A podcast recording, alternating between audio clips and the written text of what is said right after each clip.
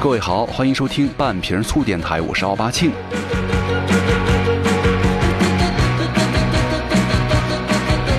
那停更了很长时间哈，因为在很长一段时间我都以身体好自居，然后跟别人说我的特长呢就是身体好，所以说很多时候啊话不能乱说。身体好的金刚也生病了，所以也就更理解那句话，叫做淹死的都是会游泳的，病死的都是那些自我感觉良好的人哈。所以说也希望大家哈，各位战士们。不管你们平时身体有多么强壮，像我一样，就有了问题，千万不能拖。一拖呀，就是你本来是什么受风着凉、感冒啊，拖久了以后就去打针了。好好注意身体，不仅是肌肉，还有你们的状态。很多时候，你就是你们感觉你们过得很不好的时候啊，别人未必知道，但是如果你一胖，别人就会立马看出来。所以我觉得这样的状态大概对于女生来说就是一个灾难了，就是好像盛装打扮没有局，灰头土脸遇熟人。而且我觉得，呃，最近在看那个什么各种公号啊、微博呀，枸杞这个东西特别火，因为它可以出现在很多场合，比如说什么酒吧、夜店、茶馆或者是广场。就我们在喝啤酒的时候，也可以泡上几粒枸杞，在夜店嗨完了，回家的时候呢，从包里拿出保温杯，喝上一口枸杞泡的热水啊。而且这一切啊，好像都在提醒着我们，随着零零后崛起啊，咱们这帮八零九零后，其实，在他们眼中已经是中年人了，起码也会有很多中年人的表现。呃，我觉得既然好久没更新了，就跟大家来多扯一点吧。当然了，我后面也给大家准备了很多干货哈。呃，耐心一点，多听我说说话吧，我都我也快憋死了。好，我们来说一下，这人到中年都有哪些表现？你们有没有中枪？就很多人在盘点啊，人到中年的几个表现之一，就是你们会开始。时不时的偶尔关注那些养生资讯呢，看不看不要紧，但是你们可以关注，然后开始注意什么香薰呐、加湿器呀、蓝牙音响啊、居家的物件，有没有？呃，起码我可能是这样的，就是会关注一些更居家的物件了。第二呢，你们洗澡之后开始注意涂抹身体乳了，然后开始留意这个牙齿健康了。还有一点就是，激情啊来得快，去得也快。就无聊的时候你想蹦迪，但是呢，只要你出门三十分钟以后，你可能会开始怀疑自己，说。为什么不待在家里好好的吃薯片看剧呢？而且你们在出门的时候啊，也开始懒得化妆，懒得社交，微信聊天呢，固定就那么几个人，而且不熟的人的消息你可能都懒得回。夜生活的状态呢，也从放肆的熬夜变为忧心忡忡的熬夜。就如果你连续熬夜到黎明，或者你通宵了，你甚至就觉得哇自己快死了一样，对不对？跟大学的时候的状态完全成了鲜明对比。即便你可能才刚刚毕业一两年啊，慢慢的你们会发现。自己很迫切的需要养猫啊，养狗啊，就如果没有的话，就会云养，就是特别希望有一种小的动物在你家里能够给你一些这个寄托哈。所以，呃，所以说以上这几条如果曾经出现在或者已经出现在你们的身上了，我觉得就证明你们已经开始跟中年危机这个词儿发生关系了。那怎么办呢？呃，年龄呢是咱们逃不掉的一个门槛，但是我觉得我们可以有手段来让我们把它变得稍微好一点，就是健身了，对不对？啊，就不管出什么危机啊，作为半瓶醋主播呢，一档健身播客，我觉得还是要把它给全部收回来，收到健身这个口上。我觉得这个也确实啊，因为你们看啊，现在这个微博上有很多无数的返老还童的例子，都跟健身有关。所以说，坚持听电台，我觉得是可以帮助你们在遇到各种中年危机的时候，更加从容的。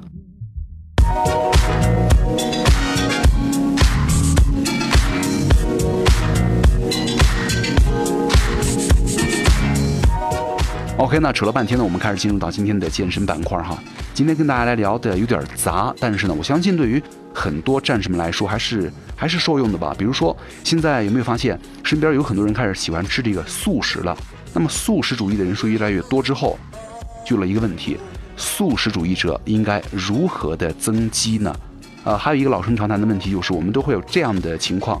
可能你们会中断训练一周、两周，甚至一个月。比如说你身体不舒服了，你出去旅游了，你干嘛干嘛了，你就停练了一个月左右。那么问题就来了，在我们停止运动之后呢，体重真的会有所反弹吗？然后呢，又是一个跟奶有关的话题，就是啊，那听说这个健身能够丰胸，那么又听说减肥会缩胸，到底哪个是真的呢？还有最后咱们还会聊一下这个平板支撑。平板支撑其实现在一直挺火的，就是坚持这个。做平板支撑呢，我们的身体究竟会发生一些什么样的变化？咱们稍后就跟大家一一道来。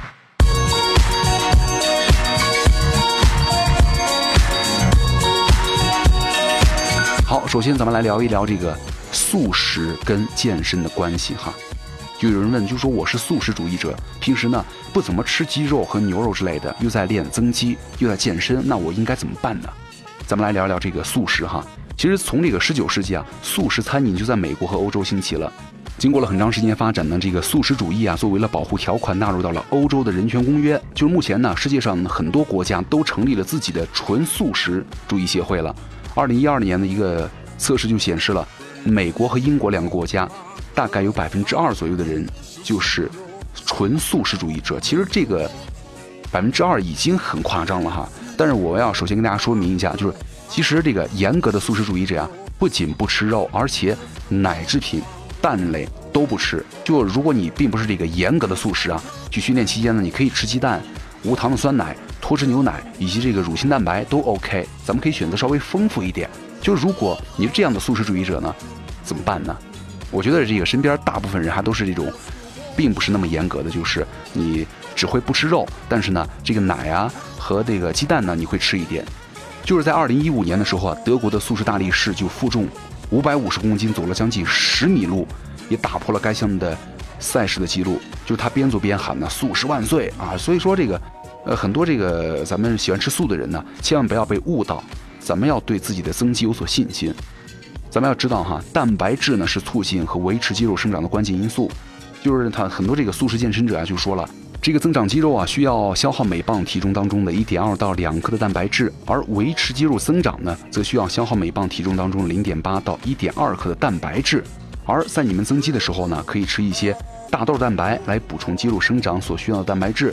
通常咱们在训练的时候啊，每天大概吃那么一到两克的蛋白质每千克的体重啊，比方说你五十公斤，那每天呢就需要吃大概六十到一百克蛋白质。那吃什么呢？在咱们的正常的这个吃的东西当中啊，比如说这个坚果、豆腐、豆类，都是补充蛋白的好食材。就一杯杏仁啊，可以提供大概三十克蛋白质，而且这个豆类呢，能够提供咱们运动所需的碳水化合物，这个是非常重要的。呃，即使你是素食主义者，豆制品呢，对于你们来说可以说是完美替代这个肉食的替代品了。但是啊，需要注意的是，就是如果你们吃豆制品摄入过多的话，就会造成一种病，叫做。大豆卵之磷过度堆积，而这个免疫系统很弱的人呢，更容易这个产生恶心呐、呼吸困难呐、气喘呐、呕吐啊，跟头晕眼花的副作用，还可能会造成你们的轻度消化不良和稀便啊。所以说咱们呃适量就 OK 了，或者是少食多次，记得千万不要一次吃太多。呃，另外呢，这个素食啊，其实在这个饮食的时候一定要注意这个营养均衡了。就是平时啊，咱们可以补充正常所需的这个水果呀、蔬菜啊、杂粮啊、粗粮啊都没有问题。吃这些东西一样可以练出这个肌肉线条。所以说，咱们很多人这个对于素食有偏见的人呢，就不要再有心理的包袱了。素食是完全没有问题的。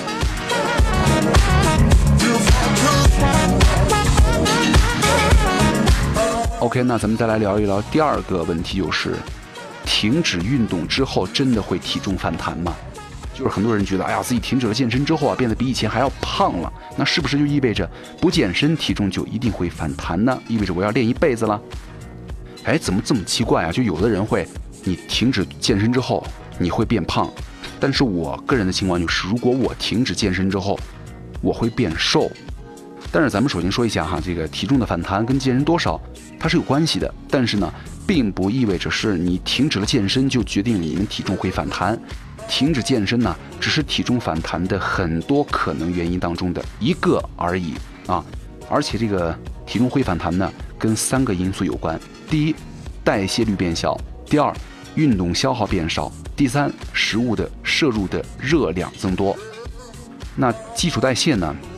变小，这个咱们之前说过好多次了，就是你代谢啊，你在静态下不受肌肉活动啊、环境温度、食物和精神紧张啊等等的这个正常的代谢，就是你代谢越高，消耗的热量越大，对不对？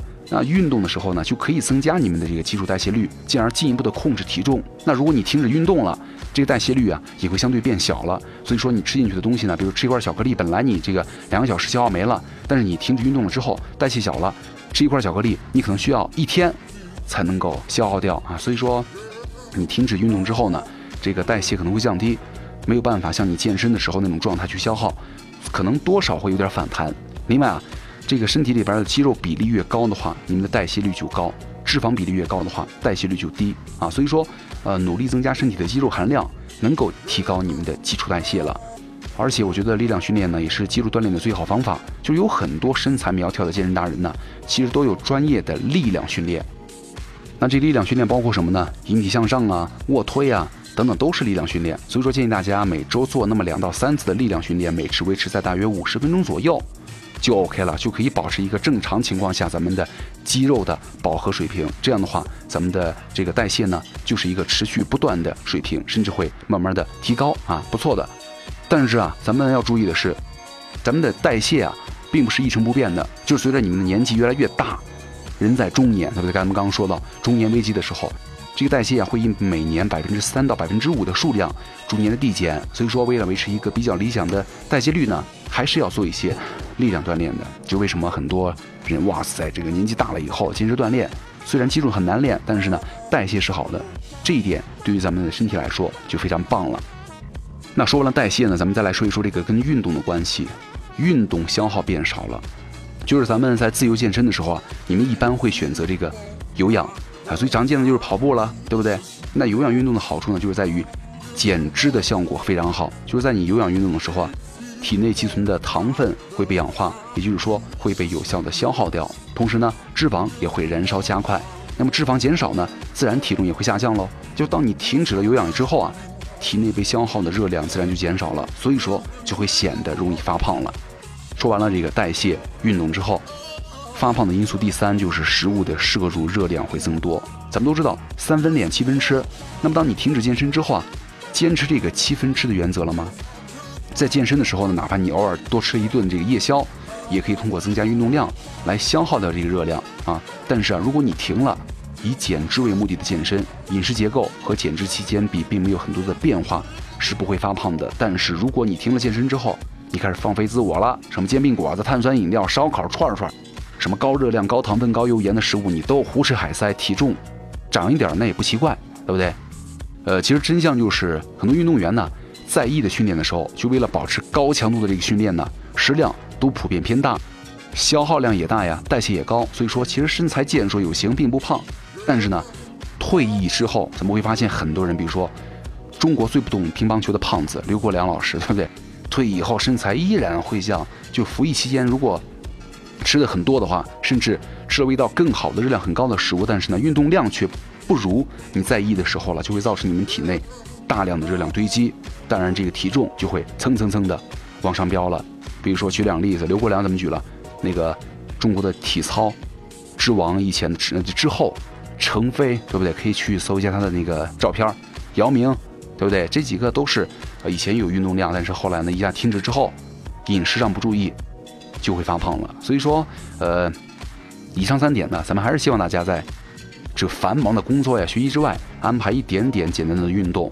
毕竟，我觉得你什么都不做的方式确实不太健康啊。就如果你真有个人原因没有办法保持运动，又想保持身材的，一定要学会在饮食上严格控制，就适当减少这个。碳水啊，跟脂肪的摄入，减少热量过多的盈余可能会带来的变胖的问题，而且注意营养均衡，早睡早起。这样的话，即使你不运动，管住嘴巴，也可能对于你们的身材是一个好的方向啊。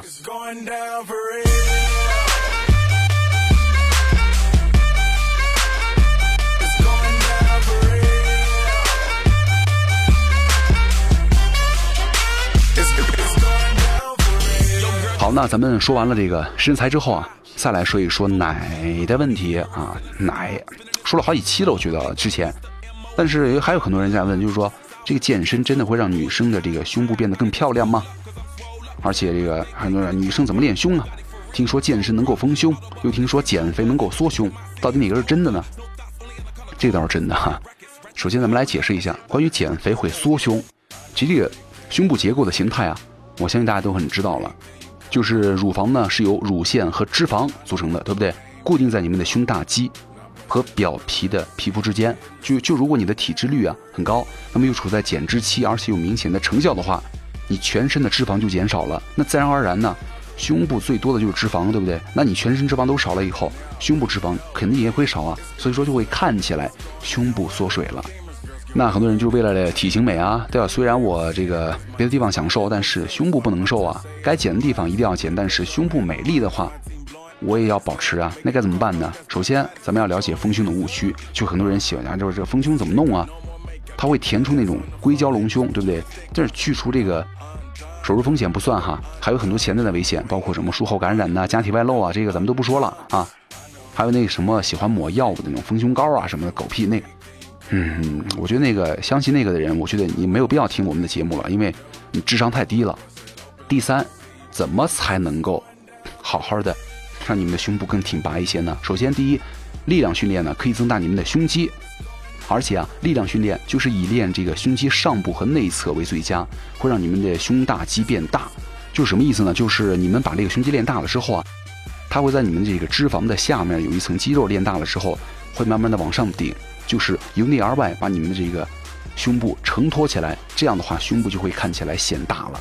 那有些什么方法呢？比如说这个俯卧撑可以做四到五组，直到力竭。杠铃卧推呢，三到五组，每组十二次；以及还有这个哑铃推胸，三到五组，每组十二到十五次，这些都是没有问题的，啊，所以说咱们这两个问题啊，应该都明白了哈。第一，你要是减脂的话，全身如果真的有成效，胸部是一定会瘦的，因为胸部很多都是脂肪。第二，锻炼胸会不会大呢？会的，因为你经常练之后啊，可以增大你们的胸大肌，胸大肌饱满了之后，它会从由里到外把你们的这个脂肪啊。顶起来，这样就会显得非常饱满了啊！这是重要的两点，就解答了咱们这两个问题，胸部的问题。OK。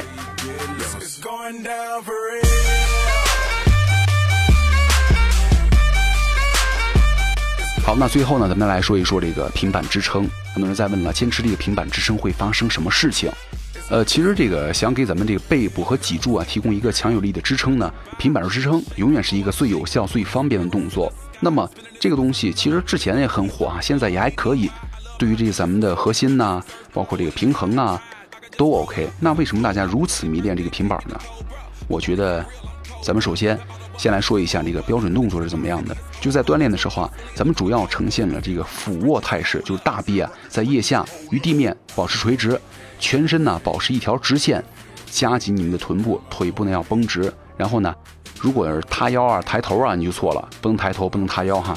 而且这个平板支撑呢，能够使你的这个腹直肌啊、腹外斜肌啊，以及你们的腹内侧肌和腹横肌啊，都可以得到充分的锻炼，也就你们的核心 OK 了。这样的话，就让你们的平衡能力啊，所以说，就是当你开始练习这个平衡支撑之后啊，你会发现你的这个一些小的肌群呢，都有会练到腰腹能力，也是与日俱增了。另外呢，我觉得咱们这个。呃，是很多人在追求这个腹肌、马甲线呢，这些我觉得你们在练完了腹肌之后，再做一做平板支撑，对于这些东西都是有很好的雕饰作用的。很多人这个平板支撑时间长了之后啊，发现这个深蹲的力量可以蹲得更大了。另外呢，臀部肌肉啊也变得更加饱满翘挺了。那怎么回事呢？因为你长了之后，平衡能力得到一个很好的锻炼。这样的话，你们发力的时候呢，就会更多的保持平衡的情况下，更集中的。用在你们需要锻炼的部位。其实这个平板支撑的好处真的是挺多的，比如说很多人那个上班一族也好，白领也好，呃，学生也好啊，学生可能呃做的时间没有那么长了哈，你拉伸呐，在办公室只需要一块瑜伽垫，你就可以这个要保证你们这个每天的这个消耗啊，对你们的脖子呀、肩膀啊、胸背啊都可以起到很好的矫正作用，就任何时候啊都可以保持一个良好的姿态。所以说，我觉得这个平板支撑啊是一个。最性价比高，而且最方便，可以随时随地的去训练的一个小姿势。没事儿的时候，忙里偷闲的时候，不如把平板支撑呢多做一做，相信你们的身体的素质啊就会越来越高了。好，那今天呢跟大家来聊了几小块哈，其实之前呢也是因为我个人的原因，呃呃没有坚持更新，但是呢以后也会把这个东西给坚持下去，希望大家能够多多的收听咱们的半瓶醋啊，因为我觉得，呃咱们刚才开头不是说了吗？你任何返老还童的方式啊，都跟一项东西有关，就是你的身体状态。那么这个身体状态应该如何调整呢？当然就是健身了，对不对？所以说，咱们如果想要在这条路上走下去的朋友们，我觉得就不要在乎别人的这个眼光啊，期待很多人去理解你啊，对不对？哪有什么感同身受啊？你又怎么能够奢望别人理解你呢？你表现出来的难过，其实，在别人的眼里，大多都是矫情。怎么才能够让自己越来越强呢？把自己做好就行了。做一件事情，坚持住就 OK 了。这话是说给我自己听的。好，感谢各位收听本期的半瓶醋电台，我是奥八庆，咱们下期再见。